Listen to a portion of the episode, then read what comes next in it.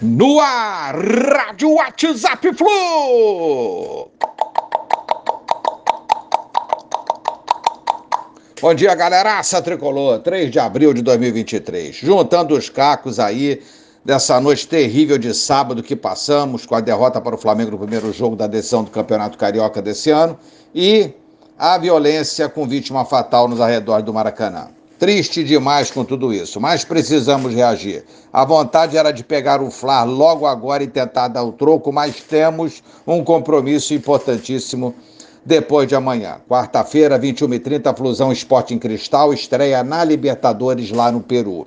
É ver quem a gente tem condições de jogo, conversar muito, deixar de lado o Fla-Flu momentaneamente e encarar o esporte em cristal buscando um bom resultado fora de casa. Após esse jogo, imediatamente após esse jogo, já entraremos no clima do segundo Fla-Flu. E e digo que eles estavam mordidos, vinham de três de sabores nas últimas decisões que disputaram, perderam vários títulos aí, é, técnico ameaçado, perderam a Taça Guanabara em seguida para a gente, nos tem como uma espinha grande engasgada na garganta pelos últimos Fla-Flus, os resultados dos últimos Fla-Flus. Eu sabia, com tudo isso, que não seria fácil, ainda mais um Fla-Flu.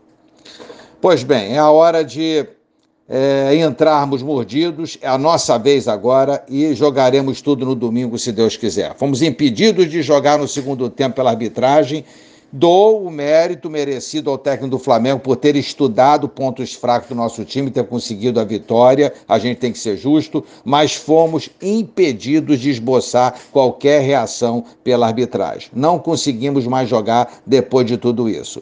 E eles não forçaram a barra para marcar o terceiro gol, que, na minha opinião, definiria o destino da Taça Guanabara 2023. Se acomodaram no 2 a 0 se protegeram, tocaram a bola, fizeram o tempo passar. Foi um erro? Não sei sei. Domingo veremos. Mas antes, o esporte em cristal, jogo importantíssimo na quarta, como falei. Boa semana para nós aí, com o Fluminense sempre. Um abraço a todos, valeu, tchau, tchau.